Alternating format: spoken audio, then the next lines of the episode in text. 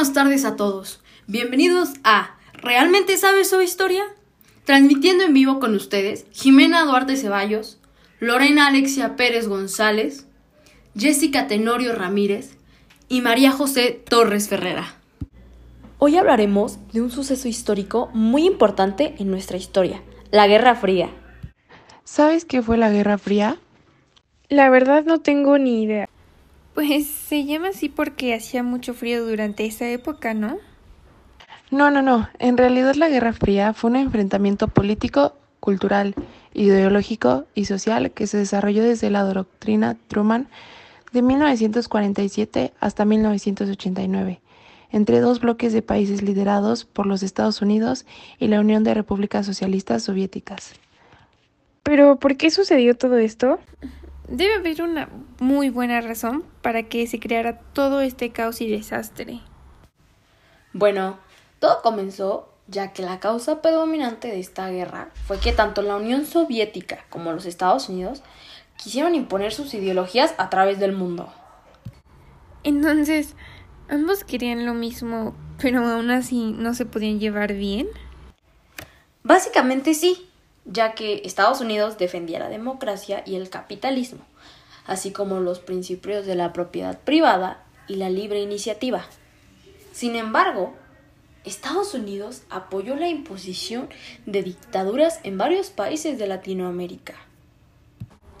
Y mientras tanto, ¿qué sucedía con la Unión Soviética? La Unión Soviética fue una superpotencia de bloque socialista que existió en la mayor parte de Europa Oriental y el norte de Asia, desde 1922 hasta 1991. La Unión Soviética se basaba en el socialismo, la economía, la igualdad, la eliminación de propiedad privada y en la capacidad del Estado para cubrir y de esta manera garantizar todas las necesidades de los ciudadanos. Este sistema de gobierno fue impuesto en los países que formaban parte de Europa Oriental. ¿Y entonces no surgió nada bueno de esto? En el año de 1944, cerca de 50 países, incluida la Unión Soviética, firman en la localidad de New Hampshire, en Estados Unidos, los denominados Acuerdos de Bretton Woods. El tratado surge inicialmente con el objetivo de evitar una crisis económica una vez finalice la Guerra Mundial. Entonces nace el Banco Mundial y el Fondo Monetario Internacional, dos de las organizaciones encargadas de regular y administrar los flujos económicos de carácter global, la estabilidad monetaria y en general garantizar el funcionamiento de la estructura capitalista. ¿Qué pasó después? ¿No pasó nada malo después de todo este relajo? Claro que hubo consecuencias. Una de ellas fue que se acumularon las armas en los países satélites de las potencias, que después de que la Guerra Fría terminó, volvieron a dirigirse a movimientos de guerrilla. Esto generó la polarización del mundo en dos bandos, los comunistas y los procomunistas. Además, se consolidó el dominio soviético sobre los países de Europa Oriental y la injerencia de Estados Unidos en la política interna de otros países. Y finalmente, la amenaza permanente de guerra favoreció la aparición de los movimientos antibelicistas y antinucleares internacionales. Hubo muchas más consecuencias, pero si nos ponemos a mencionarlas todas, jamás terminaríamos. Este evento trajo consigo cosas buenas, pero también cosas malas. Y hoy podemos decir que como seres humanos hemos aprendido de esta situación. Después del desarrollo económico de las décadas de 1950 y 1960 hacia la década de 1980, ambos bloques sufrieron crisis económicas. La injerencia en la política de otros países y la escalada armamentista consumen una gran cantidad de recursos y esto provoca una crisis en Estados Unidos y en la URSS. Se considera a la caída de Berlín en 1989 como uno de los eventos que marcaron el fin de la Guerra Fría. ¿La caída de un muro pudo terminar una guerra? Así es. El 9 de noviembre de 1989, la población alemana de manera pacífica, sin derramar sangre o disparar un arma de fuego, derriba el muro de Berlín que dividió por casi tres décadas la capital alemana, conllevando a la reunificación de Alemania y simbolizando con ello el fin de la Guerra Fría. ¿Y qué características identifican este acontecimiento? ¿O cómo se diferenciaba ante la sociedad? Características de las ideologías de la Guerra Fría.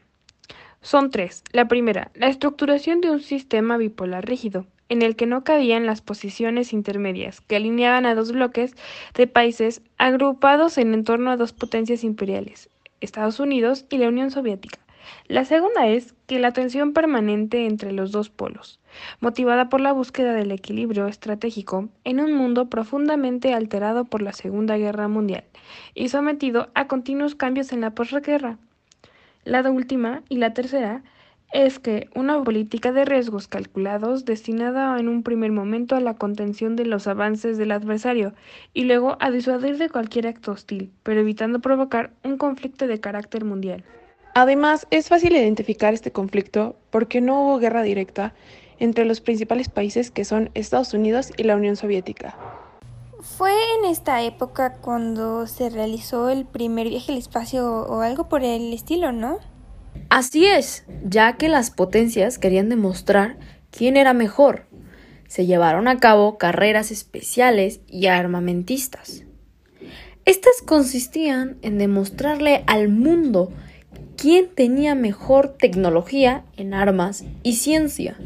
En 1961 se lleva a cabo el viaje de Yeri Gagarin al espacio. Fue una victoria de la Unión Soviética sobre Estados Unidos en la carrera espacial.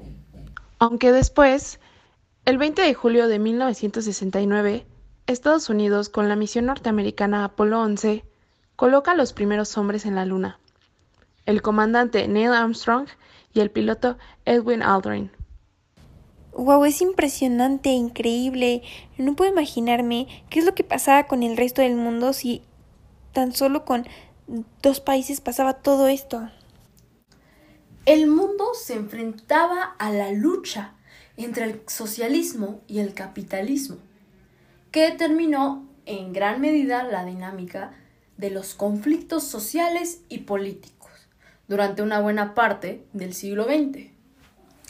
El mundo, al estar involucrado en constantes enfrentamientos directos e indirectos por el poder, generó discordias en muchos países, ya que la población estaba cansada de los regímenes totalitarios y comenzaban a buscar libertad, justicia y equidad en su beneficio. Esto desató guerras, batallas y revoluciones, que aunque no todas se ganaron, sirvieron como ejemplo para otros países que aún tenían miedo de alzarse contra su gobierno.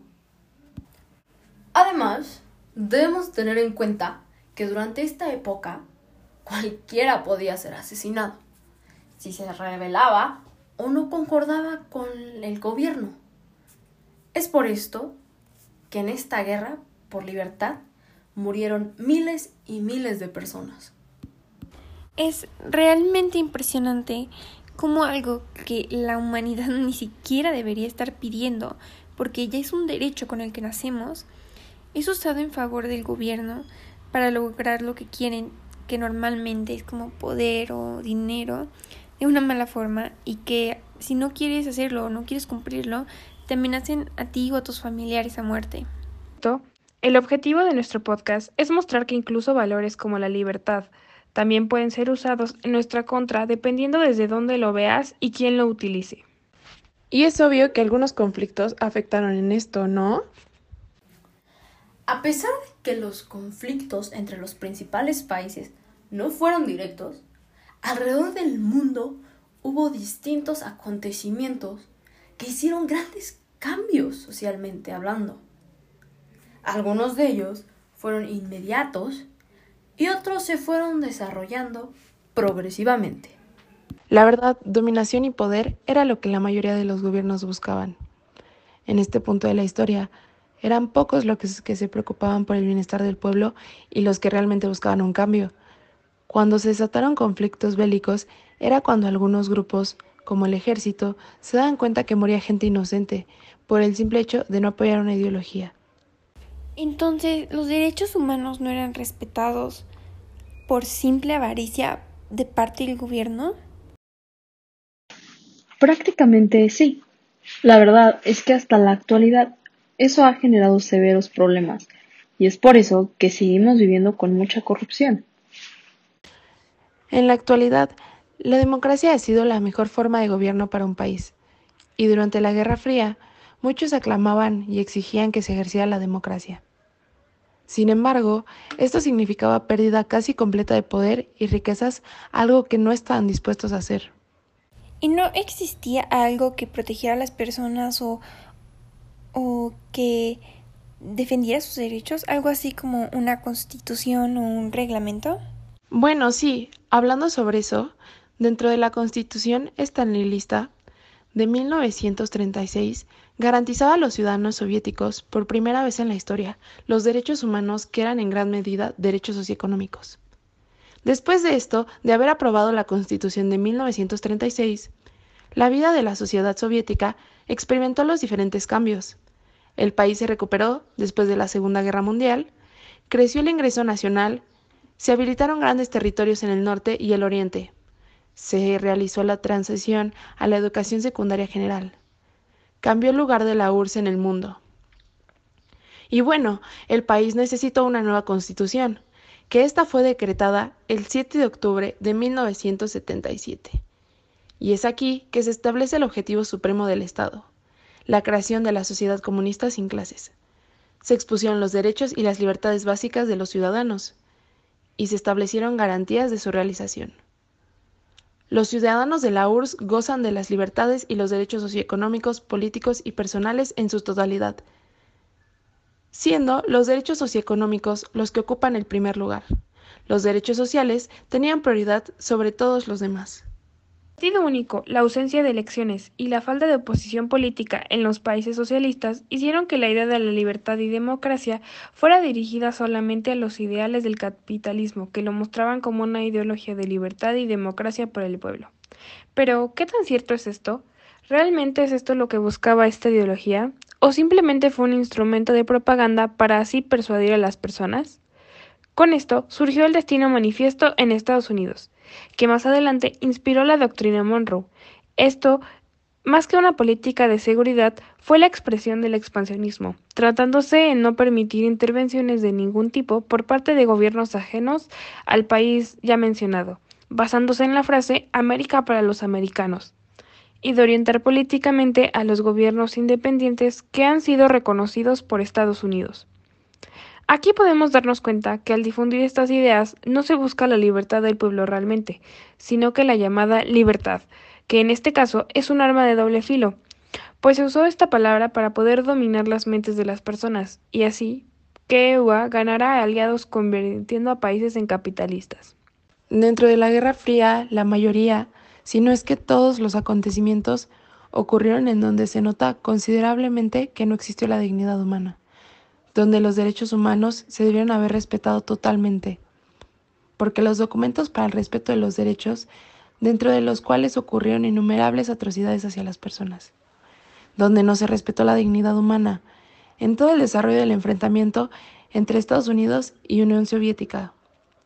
En este conflicto no se realizarían guerras abiertas y visibles, ni se sentiría el estallido de las batallas. Por el contrario, sería el ocultamiento, la manipulación ideológica, el espionaje, la guerra psicológica, la preparación silenciosa en técnicas específicas para contrarrestar al adversario. No estoy entendiendo nada. No te preocupes, te voy a dar un ejemplo.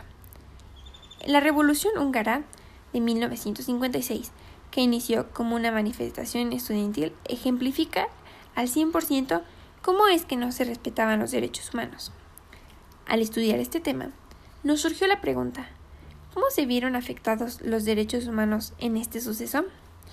Pues los húngaros buscaban libertad y democracia, y en cierto punto del conflicto ciudadanos-gobierno, la URSS intervino con tanques y tropas.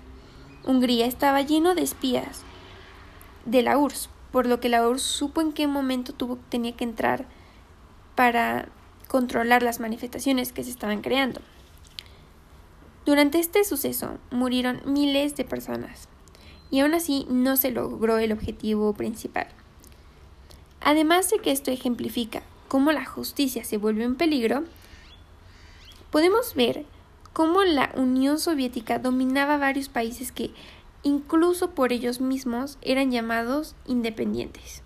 Años después, Hungría logró su revolución, y esto impulsó a múltiples países a hacer lo mismo. Pero eso no eliminaba el hecho de que murieron miles de personas en estas guerras. Y gracias a ellos ahora tenemos derechos, que en su mayoría son respetados. Creo que ya estoy entendiendo. Muchos países no eran libres y aunque algunos creían que sí, el gobierno los vigilaba y tenía las armas listas para intervenir en cualquier momento. Exacto, ya lo entendiste. Pero ahora surge la duda. ¿Cómo es que la libertad y la democracia se usaron como un método de dominación?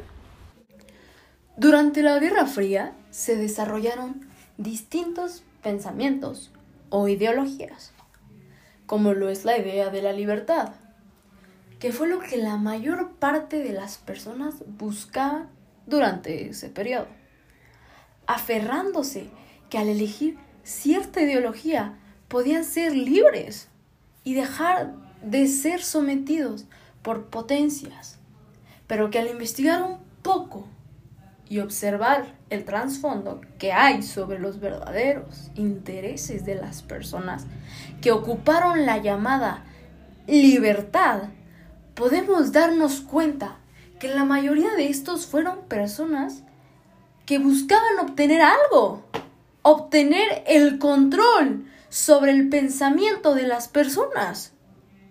Usándose este medio como un tipo de publicidad, la libertad se convirtió en una promesa que servía para atraer a las personas.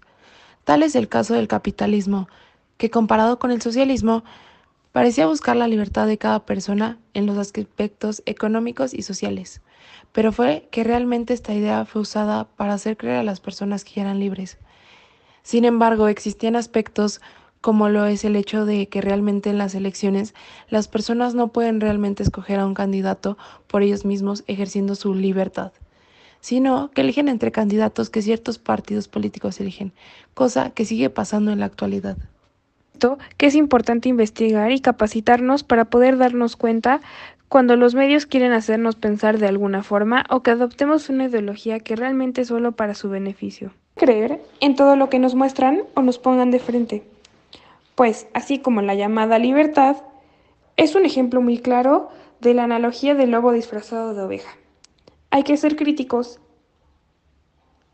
y mucho más en este mundo en el que lamentablemente los intereses no son principalmente el de las personas, sino son el dinero, poder y riqueza.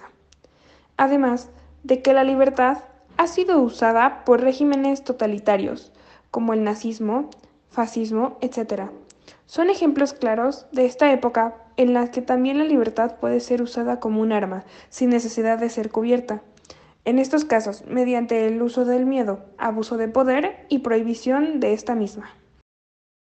Ahora entiendo más sobre la Guerra Fría. Creo que realmente sé sobre historia. Muchas gracias por escucharnos el día de hoy. Espero que hayas aprendido algo más sobre la Guerra Fría y todo lo que este acontecimiento trajo consigo. No te pierdas nuestro próximo episodio en ¿Realmente sabes sobre historia?